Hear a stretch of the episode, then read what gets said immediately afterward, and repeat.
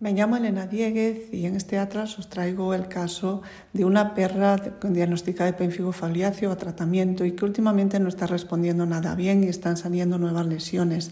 También el de una gata siamesa, súper nerviosa últimamente, los tutores muy preocupados y tenemos que ayudarles a resolver si se trata de un caso dermatológico o no el de un perrito de, con otitis crónica, atópico y que no está respondiendo tampoco a los tratamientos y tenemos que saber qué ocurre.